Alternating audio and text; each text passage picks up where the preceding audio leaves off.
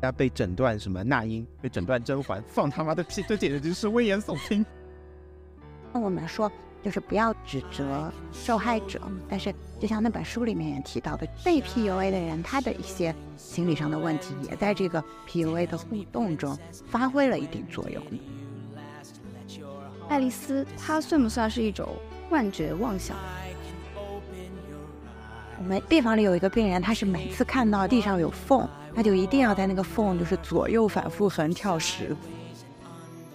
Hello，各位听众朋友们，大家好，欢迎收听空姐效应。我们是一个以精神心理健康为主要关注点的科普访谈类节目。我是主播小景，现在是精神病院的住院医师。这期的嘉宾，我们请到宛平北路六百号的两位主播。Hello，大家好，我是蓉蓉毛。Hello，大家好，我是 Jerry。就是跟 Jerry 在。小宇宙上联系上，其实也过了一段时间了。然后我们就是说，正好我们大家其实都是医疗健康这个领域的，然后今天就被他抓过来做一个 小科普。他自己有一个很好奇的问题想要问，就是他最近说看了那个黑人小美人鱼嘛？对，我是看到其实是有刷短视频刷到的，就是有一个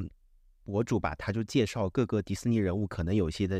呃一个精神障碍。他就说小美人鱼它是有囤积强迫症的，为什么还会有囤积强迫症？这个他会去收集人类的垃圾，然后把它藏在家里。我一直以为这只是一个他的一个人设的一个需要，没有想到说这个背后还有强迫症这个点哎。那小景，你可以从你的专业的角度为我们介绍一下，就大概什么样是强迫症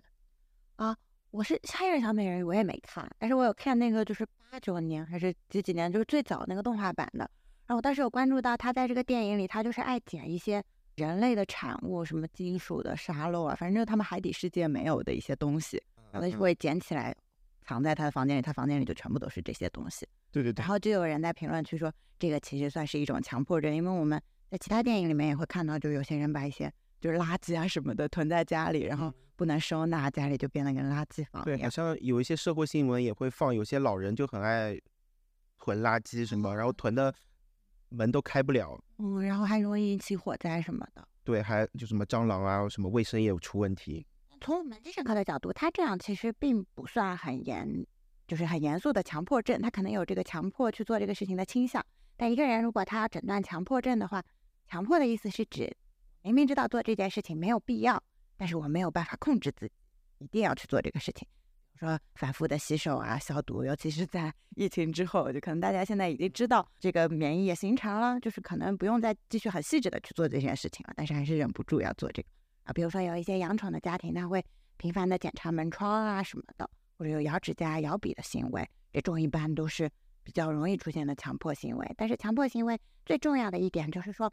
明明已经不愿意做了。我知道我不想做这个事情，这个事情就是很影响我的日常生活，但是我还是忍不住一定要做这样的事情。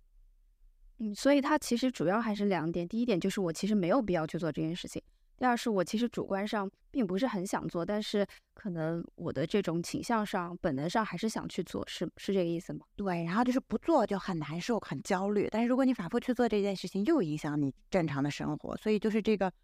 纠结和这个就是。反复的感觉在那个强迫症的诊断里面是很重要。但是我们看《小美人鱼》这部电影的话，这个设定其实是为了表达他对人类世界的一个憧憬。就他在捡这些垃圾的时候，他很开心，他囤的也很开心。所以严格意义上不算一个强迫症。我看的时候，其实我也觉得，就是我更多把它理解为他的一种人设嘛，就是他可能需要通过这个行为来立他的一个对人类世界的好奇和理解。那我想问，因为我自己是一个。呃，极度的收纳主义者，我非常爱收纳。我可能比如说两天三天，我就要把我的生活环境都归纳一遍、收纳一遍。那这样的话，会不会算一一种强迫症呢？就比如说，有的时候你明明是收过头了，就是你想用的东西，你反而找不到了，但是你沉迷在这个收纳本身的动作本身，并不是为了生活便利的话，可能就会有一些这种倾向。那你如果就是一个很有条理、喜欢做这个事情的人，那就是个人选。那其实对于我自己来说，会觉得收纳这个过程是一种。呃，放松心情的过程，所以可能会去做。然后本身我知道，其实它并没有那么乱，然后没有必要，但是也会去做。其实就不是很算，因为其实我们口头语现在网络流行语会说自己有强迫症，什么这张图冒犯到强迫症了，就是那个线没有对齐啊。对对对对对。但其实我们就是病房里面、医院里面真正的强迫症病人，就是他的那个生活受困扰程度是级别更高的。我们病房里有一个病人，他是每次看到地上有缝。他就一定要在那个缝就是左右反复横跳十次。哦，就是会直接影响到自己的生活。对，所以就是已经在我们病房里，就相对来说周围环境影响比较少的这样一个环境上，他如果从他自己的座位站起来要去厕所的话，他在这中间的这么十米路程，他至少要走十几分钟吧。天呐，这确实太夸张了，太夸张了。所以就是有一些强迫倾向，可能是不需要去特别治疗或者关注的，对吧？那严格的强迫症，就是说严格定义下的强迫症，如果严格呃严重的影响到他的生活能力了，影响他的他生活质量了，那是要去治疗的。那强迫症有什么治疗手段吗？嗯，也有药物治疗，就是首先这些抗焦虑的什么的药物啊，然后就是主要是一个认知行为方面的疗法。是心理治疗也有，具体的还是要去医院里面具体就诊，每个人的状况也不一样，是不是真的强迫症，可能也要进一步的讨论。哎，那其实除了小美人鱼啊，我还想到一个可能有精神障碍的一个迪士尼人物花木兰，她算不算有性别认知障碍？就是替父从军。她，我觉得她其实她知道自己是女孩子嘛，但是对，那只是就是这个叫什么女扮男装，就是出了一些周围的压迫，然后她一定要为家庭去做这件事情，这个其实。还好，哎，说到性别认知障碍的话，最近有一个真人电影，就是那个小雀斑演的，哎，我一下子想不起来名字，是叫小妇人是吗？他不是，就是他在那个电影里，他是第一先穿了他老婆的女装，然后他觉得自己其实应该是女生，那个应该比较像性别认知障碍。嗯，对他最后好像我还记得他去做了变性手术，但是失败了，最后过世了嘛，好像情情节是这样的，这个是其实是。还算是性别认知。对，就是你心目中认为自己的那个性别和你就是生理上的性别是不一样的，这个算性别认知障碍。那花木兰那个应该就是在那个当下的那个场景的，嗯嗯对一个选择，有些扯了。现在说到这儿的话，我还想到一个，比如说爱丽丝，她算不算是一种幻觉妄想？她比较典型的就是它，它不是可以变大变小嘛？嗯，就是那个就是感觉自己能变大变小，其实好像算体相认知方面的，就是是会出现在一些精神病人上的。但是他说的这些就是带有童话色彩的东西，比如说什么虫子说话了呀，兔子说话，然后自己去到了一个什么样的地方。就如果有一个病人小姑娘出现在我们医院里，然后她说了这些童话故事，好像会太具体，不太像我们的精神病病人。就我们的精神病病人的话，他不会有一个很完整的脉络的，很像童话的一个故事，但是他可能确实会说耳朵里有人跟他说话，然后可能每个声音代表的是什么样一个角色，但是他具体去到哪里。是怎么样一个场景？就是这种类似于梦游体验的，会比较少。嗯，就是他没有一个完整的逻辑故事。有逻辑故事的那种，一般都是就是以被害妄想为主，就是谁到底要算计什么来害他。然后哦，但是爱丽丝跟红心皇后的那一些互动，倒是还挺像医院里能见到的被害妄想。他就觉得有一个人，他有一支军队，然后他就要怎么迫害他和他的朋友，这个比较像实际能见到的情况。但是他说的很多这种。就我们看电影的时候，那种五颜六色的这种体验，一般就是我们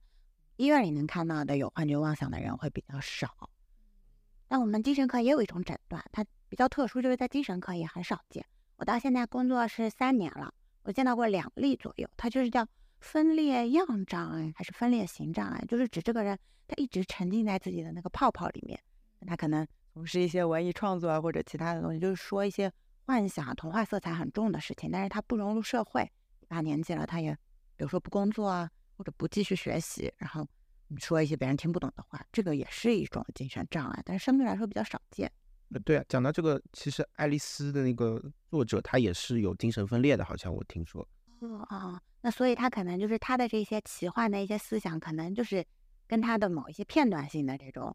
是幻觉什么的能联系到一起。但是整体这么有脉络，肯定确实是他文艺创作的那个才华在串联。他可能把自己的一部分习惯投射到他创作角色上去了，有可能，就可能那种就是跟周离周围隔离开来的感觉。那小景，你呃有没有看过一些，比如说其他的一些呃动画片里面可能会存在一些比较典型的，呃，我们更多可以把它理解为确实存在一些精神障碍的呃影片？我我自己就是我下学做了一下功课嘛。然后我自己印象比较深的，我想提两部电影，一个是《冰雪奇缘》，还有一个是《美女与野兽》，这个我都看过。对，我也都看过。这两个就相对来说比较火嘛。那我们就先讲那个《冰雪奇缘》好了。就《冰雪奇缘》那个 Elsa，她很明显就是她，她就是小时候的时候，他不是误伤了他妹妹，就是他们在玩的时候，他不小心就是用他那个冰冰到了他的头。对，然后他妹妹从此就是反正也受到一些伤害嘛，然后从此他就把自己关在那个房间里，他很害怕自己的能力。然后他有一次好像是要出去，是做一个演讲，还是就是他要变成女王了？呃，什么受洗加冕仪式好像对，要去广场上，然后他就非常的不愿意出那个门，然后在广场上就是非常紧张。他不是还唱那个歌词嘛，就是说不要让他们知道，我记住不要让他们看见那个。那个我觉得比较像那种 PTSD，就是创伤后应激障碍。这个病比较常见于那种战争之后的士兵，那他晚上睡觉的时候就是会一直梦回那个。炮弹炸掉，然后周围的人死去的那个场景，然后就是在很多情况下，可能触景生情，就是电视的噪音啊，都会让他马上会联想到那个，然后变得很紧张。我觉得 Elsa 的情况，一方面有一点像这个事件相关的，然后他就发展出一种就是害怕去到人面前嘛，嗯，也比较像这种对社交的恐惧，就我们常说的社恐，但是可能就是比我们开玩笑说的那个社恐要更严重一点，他确实已经没有办法跟大众沟通了。那像这种嗯病，它形成嘛，主要就是因为经历了一个比较恐怖的事件，然后呢，他就会反复的回忆，然后触景生情，就是弥漫性的，他就对所有的生活环境都会有一种紧张。嗯，如果举一个生活里的例子的话，比如说我们 有一次做 PPT 汇报，然后底下就是有很多就是大佬们，然后发出了一些就是不太好的质疑，或者这一次汇报很差劲，啊，从此你就变得很害怕汇报。然后你从做那个 PPT 的阶段，甚至你只要路过那个会议室，嗯，就开始不舒服。然后甚至后面就看到电脑就会开始心悸，或者看到当时哪一个冷笑的这个领导，或者他的甚至是他的一个特征，比如说眼镜、领带，就可以引起不舒服的感受。这个就比较像这个病。那这个应该是已经比较严重了吧？就是其实我们日常当中也会说我对某件事 PTSD 了。就我个人的理解，它可能是因为我在做某件事情的时候。也许是因为我没有准备好，也可能是因为我准备的已经很好了，但是结果不尽如人意，导致于我对这件事的期待，然后给跟他给我的反馈的落差太大，然后我再重新重启去做这件事情的这种恐惧的心理会更大。所以，是不是这种恐惧会导致说我产生 PTSD 的一个很重要的原因呢？嗯，是，反正这一类它其实说白了就是一种害怕和焦虑嘛。嗯，就这种心情，我们普通人也会有。但可能就是说，它反复的出现，然后影响正常生活，或者状态很不对劲了，这个可能就会构成疾病的诊断。那我们在这个临床上对 PTSD 会有怎么样的一些措施呢？一般也是就是药物治疗辅助心理治疗嘛，对这一系列的疾病，那都是先有这种控制情绪本身这种紧张的药物，然后同时呢也可以啊辅以一些认知行为方面的治疗。这个心理治疗可能跟我们平常想的那种心理咨询就是。我倾听，然后聊天不一样，对，就是我们会在美剧里面看到那种，就是他很害怕，然后他就去一个 咨询师的那个有沙发的那种 客厅里面，他就去躺着哭催眠。那个认知行为跟就是我们美剧里看到那种心理咨询，它不太一样，就它更像一个上课的过程，他会给你布置作业，比如说他可能首先会给你讲课，告诉你人为什么会焦虑，那可能一方面就是说你放大了别人对自己的关注的程度。就可能这个领导压根，就我们刚才那个 PPT 的例子，就可能这个领导压根就是已经不记得到底是哪一次汇报，都没有在意你的过程，但是你好像一直觉得说他们还在盯着你，还在等着你出下一次错或者怎么样，这是一种。还有一个就是刻画灾难性的后果，就是你会觉得说这一次汇报的失败好像就联系到你没有办法毕业，对，类似或者就是这个工作就要丢掉了，然后可能还你还会引申到就是通过你一些内向性的。比较自卑的思维可能会引申到对自己评价也降低了，没有信心了，然后从此就可能对自己的能力判断产生了问题，以后就是频繁的就会害怕各种各样的事情，那个不好的感受堆积了以后，自信心就没有了。那像 CBT 治疗的话，你去到那边，他首先是跟你讲解这些，一直别人也没有那么关注你了，你放大了，所以你害怕。然后呢，其实你看也没有什么灾难性的后果呀，那他会 push 你 去。就是去从事一些事情，做一些作业，然后来消除自己这种感受。我是看过一个 CBT 治疗的视频，那个人他是有啊社恐，就是他嗯一走到人面前他就紧张，他就出汗，然后他就觉得所有人都发现他出汗了，然后他就会出丑。那个治疗师就是把他带到一个商场里面去，然后给他带了一个喷雾，然后让他用那个喷雾，就是把自己的腋下喷的，就是很像那个已经出汗以后的样子，然后就是让他在那个马路上跟别人搭讪。搭讪完了以后，他们再去采访那个被他搭讪的人，说你有注意到我腋下其实就是出汗了，就衣服颜色变嘛？通过这个实验，他就发现其实百分之七八十的人压根没有注意到这件事情，然后他就发现哦，原来是这样。但是这个过程中其实一定要有治疗师的监督，因为那个过程中你就会产生不好的感受嘛。那什么时候是做什么样的这个措施？然后在这中间有不好的感受以后该怎么办？其实就是会有治疗师在旁边帮助。嗯，所以 CBT 是一个很个体化的一个治疗，对，理解。但是相比我们说的那种心理咨询，就是躺在沙发上聊天的那个，他又有一套很具体的流程和方法论。就是那个治疗师，他更像一个指导老师，然后你们好像去一起完成这个作业。但是如果是做那种心理咨询，就会聊原生家庭啊，还有什么我的创伤啊什么，那个好像更像那个分析那一块。了解了，了解了。所以，哎，我听说 CBT，我之前我现在还在做一些睡眠相关的一些呃，怎么讲，医学的一些策略的一些制定吧。然后我又看到是 CBT 还可以治疗失眠，是吗？就是 CBT 是失眠的一线治疗，也可以。它反正应用范围还挺广的。但是其实它不是叫认知行为治疗，其实就是很多东西，你只要把你的认那个认知扭扭转过来了，扭转了，然后可能一些就是负性的心理暗示减少了，就可以。确实也是运用在很多疾病上，甚至一些躯体化的症状也可以逆转或者改善。对，刚才小景讲的那个例子，我就想到我小的时候，就是买了很新的衣服穿到街上去嘛，然后我就会很在意说，哎，别人知不知道我今天穿新衣服？然后我妈妈跟我说，除了你自己，没有人在意你今天有没有穿新衣服，因为大家都不知道你穿新衣服。所以很多时候就是我们的恐惧都是自己想象出来的啦。但是其实那个想象对于本人来说，确实就是很真实，就可能排山倒海的，就是那种别人眼睛都被放大了，然后然后很巨大。对，是，所以其实相当于你找一个第三者，就是治疗师，他首先他看到多的这种情况也很多，至少他在这个过程中不会，就是他也会告诉你就其实是你想多了，但是他能把这个话用一个更委婉或者更理论的方法包装出来，而不是比如说我们可能找认识的人或者。同事啊，同学，你去抱怨这件事情，他会觉得不太客观。对，然后他可能就是他攻击你，或者他说啊，就是你想多了，哪有这么多事情？一方面也是一种安慰，一方面就是确实能够理解共情没有接受训练的人，他相对来说用词就不会那么让人舒服。对，可能没有办法很实际的共情到他。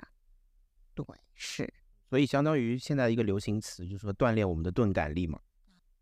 那我们现在讲一下关于《美女与野兽》吧，因为我还挺好奇这个的，因为我之前其实也有看到过呃一些文章分析这个电影，有一个词我自己也比较关注这个呃疾病了，就叫做斯德哥尔摩。然后我想了解一下，就是我们能不能展开关于这一块它的形成机制，大概来聊一下。嗯，然后这个病症的意思就是怕有人不知道，说一下，它是就是被绑架的人他会爱上这个绑架绑架他的人啊，这样一个就是心理学方面的名词，好像。我记得他是替代他爸爸，就是他去那个城堡里面救他爸爸，然后他就说呢，我愿意就是被你关在这儿，你把我爸爸放了吧。然后他就被那个野兽一直关在那个城堡里。然后后来他还是就觉得他好孤独，就是他需要我。然后他们两个后面还是有一种比较好的结局。但是回到这个人上，就是他其实是被囚禁在那里，然后他也是有一些粗暴的对待。这个时候我看那个时候我看的时候，我就觉得我很不理解为什么。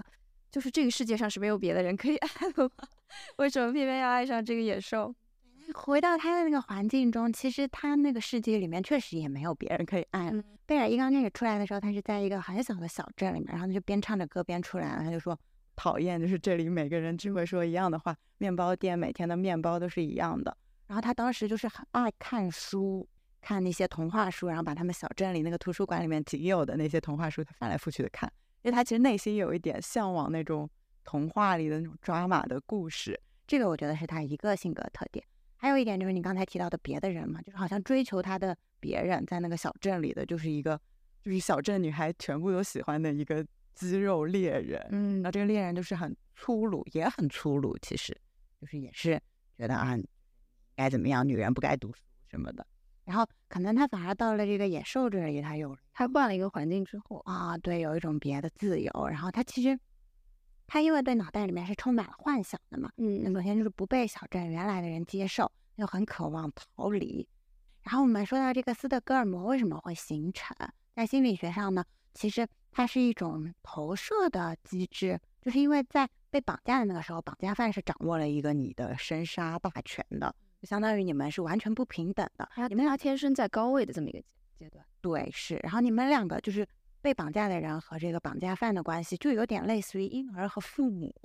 这应该怎么理解？就是就是父母是很权威的，就好像是一个照顾者，但其实他能决定就是你有没有饭吃。对于小孩来说，其实就是妈妈给不给我饭，就是跟我能不能活下去是密切相关的。所以绑架犯在那个时候呢，可能就是他会代替一个这种权威的角色角色。对，然后我们天生对权威的角色就是有这种有各种各样的心理活动，但是可能就是每个人面对权威角色，他表现出来的态度是不一样的。这个就跟每个人。童年中啊，或者教育中这些老师，就是各种各样的权威角色，到底是以什么样的形态出现，跟他有过什么样的互动，给他留下了什么样的经历有关。但是在那个一对一的情况下，这个绑架犯相当于他就变成了一个镜子一样，然后在这个绑架犯身上，就是你能把你以前所有的对父母的、对老师的，就是对比你位更高的人的感受投射给他，对，全部都揉到他身上，然后就会对他产生那种爱、恨啊、害怕。就那种反应，哎，那是不是还有一种情况？就比如说那个绑架犯，他跟这个被绑人质，他说了很多他过去的一些经历，比如说他过去很可怜，什么什么无父无母，什么很穷困潦倒，什么。然后那个绑架那个人质对绑架犯产生了同情，这个是不是也是一种情况？也是，就是我们可以这么去理解。但是回过头来想想，你就会觉得在那个情况下，你去同情这样一个人是一个很奇怪的事情。啊，就是会有点扯开去，就是我们不是生活中经常遇到那种渣男，他也会一上来就说一些情感爱考什么爱惨啊什么的故事，说他跟前女友如何不顺利。但是你冷静下来想想，你会觉得，就是他竟然跟前面的人这么不顺利，就是为什么是你来拯救他呢？但是可能在这个当时的环境下，就是会会容易卷进去，就尤其是就是比如说跟权威角色没有很好的人，就是没有那种平等交流的体验，就是他要么就是依附。就是被控制，他可能既往跟这些人都是那种比较小的被控制，然后只能爱慕人家这样的感受。那他可能尤其遇到绑架犯的时候，他的那种缺爱啊、缺关注会反上来，在那个场景里，因为可能在那个场景里面，绑架犯他所有的注意力都在这个，比如说贝尔身上，所以他可能会觉得自己得到前所未有的关注。相同的，他对对方的关注也在那一个场景里面达到很高的一个阈值。对，就其实又是回到那个小孩子的状态嘛，因为其实他不关注我，或者他不喜欢我，那我可能就会被被撕票。所以好像我们本能的就希望他关注我，他喜欢我，然后在这个过程中，就是会把这种希望他喜欢自己，从而存活下去，渐渐就变成着我也喜欢他，就会有这个病态的互动。然后能让我联想到就是，啊，已经有那么几年了，之前那个很有名的小说房思琪的初恋乐园嘛，嗯，那个那个那个老师的互动其实。也有一点就是这种，就是好像是很扭曲的开始，但是到后面就是两个当事人，不是两个当事人，至少是这个女孩子自己，她其实有一整套合理化的解释，然后把这个故事包装成好像很合理，因为只有那样才能是合理的，他才能自洽。所以其实我个人认为，可能有时候是一种权力结构上的不平，然后造成可能在相处关系当中，呃，弱势方他需要寻找一个。借口也好，或者说是让自己更自洽的理由也好，来合理化这段关系。就像之前刚才讲到的，可能有可能是依附，也可能是一种拯救者的心态。反正总而言之，就是这并不是一种正常的我们对于呃情感依恋的可以达到的这样的一种方式，是吗？对。但是我们也说过，这种就是情感依恋，其实啊，从心理学的角度来讲，它是在童年被形成的嘛。可能如果你在小的时候，你跟你的父母、跟你的老师，你受到的教育就是你就可以表达你的需求，嗯，你就可以跟他们去平等沟通，你有这种平等沟通的记忆和体验，那其实，在遇到绑架犯的时候，也不会产生这种病态的互动。但可能就是本身跟啊，在小的时候，就是这些这些相关的记忆都是不好的，那么在那个节点上就会爆发。那其实前面小景有提到渣男，最近其实一个很极端的社会事件就是。北大女生自杀的那个事件嘛，被她的男朋友 PUA 的，被 PUA 到自杀。然后，那如果如果很不幸，我我从小没有这种很好的体验，跟权威平等交流互动的这个体验，那我在成年之后，我怎么保护自己呢？怎么才能嗯能够有那种跟权威平等互动的那个经验，然后能够免受这种 PUA 的伤害呢？哎，我前段时间看过一本书，这本书我觉得讲的还挺好的，就是这本书叫《煤气灯效应》，然后它就是讲这个 PUA 相关的事情。其实 PUA 这个词稍微有一点被用烂了，但是其实确实还是一个很严重、很严肃的，而且就是很贴近我们生活的问题嘛。我们多多少少可能都会有这种心理上的倾向。我觉得一方面就是说要意识到这是一个问题，而不是说好像重复这样的错误，然后每次好像都是等这个人来，好像像赌博一样，就是我下一次可能会遇到一个更好的人，他不会来 PUA 我。其实虽然我们说就是不要指责受害者，但是就像那本书里面也提到的，被 PUA 的人他的一些心理上的问题，也在这个 PUA 的互动中发挥了一定作用的，就像。我们之前讲，就如果就是能平等沟通，或者有这种比较自尊自爱的，你其实就不会陷到那里嘛。所以，我们有一些这种关于 PUA 的社会新闻发出来了以后，也会有一些网友就评论说：“哎，就是为什么？就这种话，你跟他分手不就完了吗？”但其实就是你深陷其中的时候，就是会比较困难。我觉得就是在我们讨论这些议题的时候，最重要一点就是，呃，我们大家都不要抱有一个呃，一定是我做错了这样的一种心态。就如果假设你遇到一些这样不好的事情，不是因为你做错了某件事情，但是我们确确实实要在这个过程当中去意识到，呃，自己是不是存在某一方面的特质是容易受、容易因为因为这些特质而受到伤害的，那可能更好的了解自己，在这样的情况之下，也能够更好的摆脱这样的一些被 PUA 的情况。对，我觉得是，就是啊，在第一阶段，就还沉浸在这个这段不好的关系里面的时候，最难做到的事情其实就是逃跑。啊，那可能脱离出来一段时间，就是你开始要复盘，开始想好奇那个里面到底发生了什么的时候，其实那个时候就是一些心理学家治疗师他的那种理论知识，是能帮助你从理论上理解我为什么会被 PUA 这件事情的。啊，就像我刚才介绍那本书，其实就很好，它有介绍一些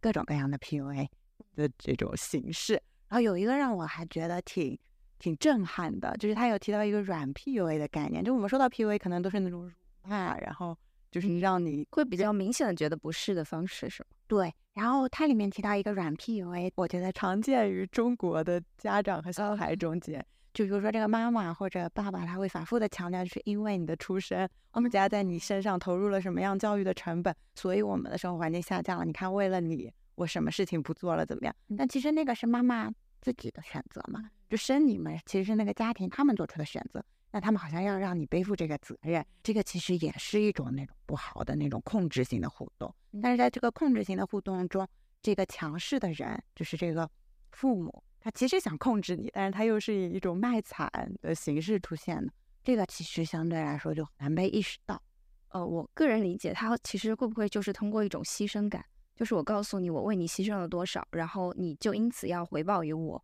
然后这种牺牲感的背后就是一种道德的绑架嘛。就这样的一种情况，就存在于任何可能亲密关系中，比如说男女朋友，也可能会说，我都是为了我们的未来，所以我才这么努力的工作，所以我才没有关心到你。那你为什么就是还要给我这样的一些情绪反馈？呃，我个人觉得，如果我们在情感的体验当中，就是任何的亲情也好，友情也好，然后爱情也好，如果你本能的觉得不舒服，其实完全可以先停一停，或者就像刚才小姐说的，你先逃跑那个环境，就是先倾听跟感受自己的那种不舒服。说不定在这种感受过程当中，你会慢慢意识到这种不健康。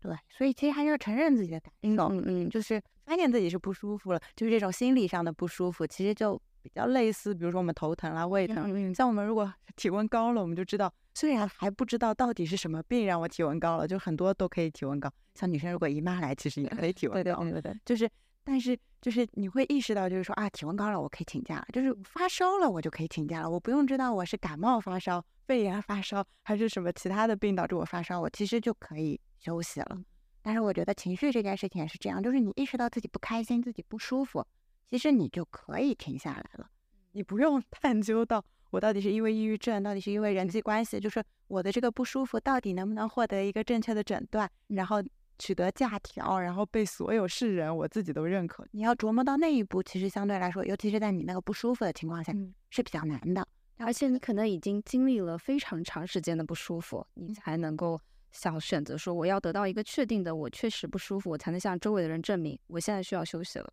但其实你根本没有必要做到这种程度。对，其实你就可以先停下来，甚至只有停下来了，你才能回过头来明白，就是当时这个不舒服到底是怎么样的，其实已经有多巨大。所以我觉得那个停下来关心自己还挺重要的，不然很难，就是这个这样提出来就是很难。对，真的很难。我现在想想回想我的家庭环境，我觉得是有小景提到的刚刚家长式的那种 PUA。然后我真正能够意识到，真正能够就是意识到自己是不舒服的，那么难过，其实是我搬出家以后，我在回想过去的我跟爸妈的那种互动的状态，才意识到，哎，他们好像是有问题的，他们不应该把这种心情或者这种想法强加在我身上。所以还有一个很重要的点，我觉得是需要你离开那个环境，你才能回首看两段这段关系当中是不是有什么问题。其实都是身在山中，哎，那句话是怎么说的来着？就是你身在此中，你就不会感受到那个。是庐山真面目，只缘身在此山。因为我觉得我们还是普通人嘛，虽然我们现在很强调就是什么如何自爱、如何自尊，但是其实就是一个人，你在这个环境中成长出来，就像一个飞匣子一样。就是虽然你还不知道里边的机制是怎么样的，比如说你受到压力，你就会焦虑；嗯受到什么这种我们说的不好的互动，你就会开始对人际关系啊怎么样产生各种各样不好的连接。一方面要坚信人是可以变坚强的，嗯，我们可以通过就逃跑逃避可耻但有用吧，对不对？就是逃跑啊，或者别的一些，就是逃跑了之后我再回来勇敢面对，就各种各样迂回的方式，我们去变强。但同时也要承认自己的脆弱性，就是我在那环境下我就是没办法，我能做到的唯一的事情，我就先跑了再说。那我还有一个额外的问题，我想问一下，就是可能在你们接触的一些呃患者或者说病人当中。有没有哪一些比较多的样本会说明说哪一类人他容易被 PUA，或者说他会有某几个比较明显的特征吗？其实我们住院部这种 PUA 相关的还是少，但是以我自己的经历来讲，就是还是刚才提到的嘛，就是你首先可能缺爱，就你自己本身对自己的价值不太认可。对，然后你缺少那种被关注的感觉。就其实我们会知道，就是正常的交往中，我们刚刚也提到，就其实别人对你的关注是没有那么多的，但是可能就是那种缓慢的，然后刚开始没有那么多的关注，然后那个人他也关注他自己，然后可能分给你的关注比较少，那种可能才是健康正常的互动。但可能因为健康正常的互动缺失了，所以就有点矫枉过正，心里比较抓嘛，就是期待那种言情剧中那种互相只有。然后什么疯批恋爱，什么烧了房子，我们在中 客厅中间接吻，就是如果对这种极端浪漫的不现实的情节有一些期待的话，其实就容易被对就所掌控了。对，你就相当于伸出了一个钩子嘛。那你就是你自己期望的是极端的爱，他可以就是跑来就是好像对你很热情，给你爱的人可能就是极端的人。那极端的人他他的危险性就在他好的时候也很极端。在好的时候，可能也比就是有自己别的生活啊，然后更理智的，就更有自我边界的那些人，对你的好也更极端。但是那个坏肯定。那讲到这个，是不是以前的那些言情剧、琼瑶小说或者什么一些网络小说，应该背一些锅？他们极端放大了那种悲苦的爱情，什么悲壮的感情，什么？我想到那个花非花，雾非雾，骄傲的叶凡，那个太搞笑。我想到是《情深深雨蒙蒙》啊，一萍 跳海啊，跳河。对，跳河跳河，就这种依附，然后好像命运感太强了。其实你什么反过来想想就不太对劲。对，所以就是我觉得我们现在的怎么讲，青年或者说在童年的时候需要一些正确的引导。你看，就是需要家长在旁边陪一下，就是看这些剧的时候或者看这些小说的时候，要告诉小朋友或者说你的小孩，就是这些剧都是演出来的，不是真实的情况。大家真实的是还是没有那么 drama 的。嗯，哎，但最近我观察到一个很好的现象，最近不是那个就是什么，哎，有一个消防员跟急诊科医生恋爱的人间烟火啊，对，那个是以说的吗？不敢说，我怕被。啊，没关系因为我发现大家对他的剧情其实有一些理性的探讨。就其实现在的互联网风气，其实我就不知道是因为时代的戾气变强，还是我们的不满变强。就现在大家对这些剧好像比起追捧。吹就是什么啊，好羡慕啊！就是希望哥哥下一次壁咚我 这种，这种好像少了，其实是吐槽多。对，不管是好的剧，还是相对来说有一点缺憾的剧，好像大家都是吐槽比较多。而且这个剧我发现，就是它本身的一个设定是一个呃优质的白富美，跟一个相对来说在家境上啊以及在性格上会有一些缺陷的这么消防员这样的一个人设嘛。大家其实，在讨论的时候也会说，这不是一段健康的关系，然后也会。呃，支持在这个剧里面，因为女主的妈妈她相对来说会掌控欲更强一点，但是大家非常支持这个叶女士，觉得这个叶女士就是做出了非常正确的决定。就从这儿可以看到，其实大家还是会有一个相对来说比较理性的一个判断。对，但是我觉得就是他们两个人的互动到底健不健康，就是他们已经出现了不健康的互动，我们可以往家庭上或者背景上归因。但是其实背景和家庭反过来说，并不是说这两个人一定就会 也有阳光开朗的大男孩和就是 就是懂事的白富美啊，对吧？对对对。所以就是，如果我们在过去的这个关系的体验当中，或者说呃原生家庭也好呀，或者说亲密关系也好呀，就是可能遭遇了一些不健康的对待，那在这个过程当中，其实我们也可以通过后续的一些干预的治疗，啊，或者说一些呃，该怎么说，就 CBT，对对对对对，刚才提的那个心理咨询嘛，对对对，我们可以通过这样的方式重新的养育自己，把自己养成一个健康的一个。小朋友的状态，嗯，所以就是我们之前不是一直提到那个，就是美剧里面的那种心理咨询嘛？就其实那种就是你去说你自己的故事，比如说你去吐槽渣男，然后你在吐槽渣男的过程中，然后咨询师可能就是时间久了，你可能甚至要做到第八次九次，然后他比如说他会询问你一些，就哎这个渣男就是这样对你，那你当时为什么？就是可能他会有一些很具体的询问，然后就会比如说归因到家庭啊或者既往的别的人际关系上，然后。就是可能一方面是有一点分析嘛，就是你意识到问题所在；另外一方面就是说你在这个咨询室里面跟咨询师的这个互动，虽然你是花花钱买来的，本身其实是我们现代人比较缺少的一种就是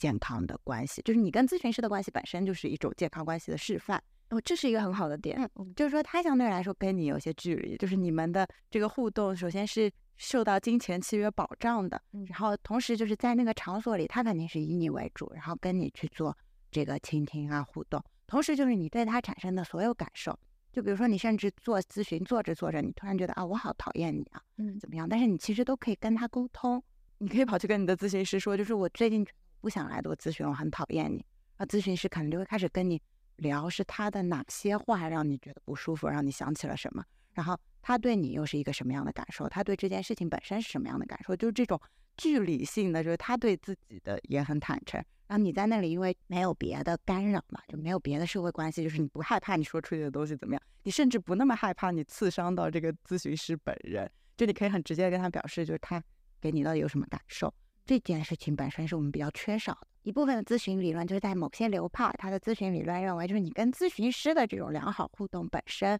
就是可以扩散到的正常生活中，然后同时你正常生活中不好的互动，可能能在这个咨询室中再现。比如说你也很讨厌这个咨询师，或者咨询师也让你不舒服，但是那个不舒服是可以探讨的。但可能生活中发生的不舒服，你很少能跟朋友啊或者同事啊、领导，然后恋人本人去对峙或者分析。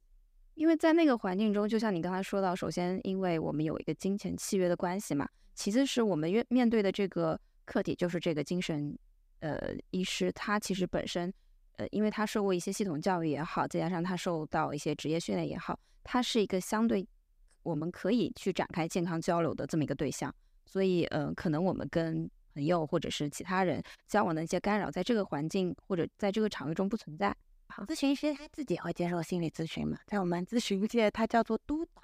就是他会找一个别的咨询师，然后来分享，就是他在心理咨询师中。他在心理咨询的过程中对这个受访产生了什么样的感受？然后呢，那个咨询师就会帮助他，就是去分析，一起分析这个感受，然后告诉他怎么表现可能是更能帮助到受访的。相当于其实他背后还有一个团队，好像一个锚一样，把他给一直拉住，嗯，就不会被病人给带走。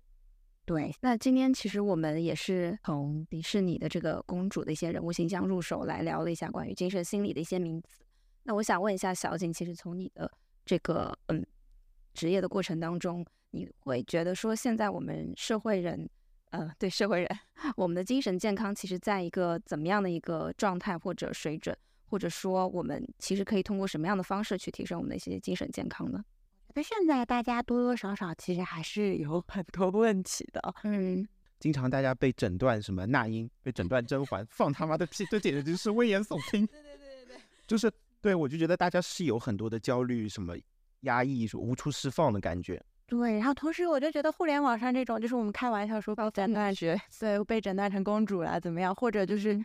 甚至是真的疾病名称，ADHD 啊、抑郁啊、双向，就其实大家用的也很多，也很多。其实从侧面就说明我们这个时代还是压抑的嘛。就我们希望通过开玩笑的这些方式来来来反馈自己的一些情绪。啊，来说就是我们其实有病这件事情。但那确实，我自己在精神病院工作的感觉，好像也是，就是我遇到的那种很无奈的，你觉得生物以外，就是那种用药能够治疗以外的那种家庭啊、社会大环境给他的压力也很大的这种情况变多了。而且这种是你没有办法通过药物去干预的。对，就是你可能在我们精神病院里面，我们发现这个人有家庭问题，我们就不厌其烦的跟这个家属或者怎么样的去进行沟通，就说啊，你孩子的病情其实是怎么样的呀？你其实对他怎么样更好一点。然后我们医生在跟这个家属进行沟通的过程中，自己也会觉得很抓狂，就是有一些不好的反应。其实我就觉得不好的环境其实四处都存在嘛，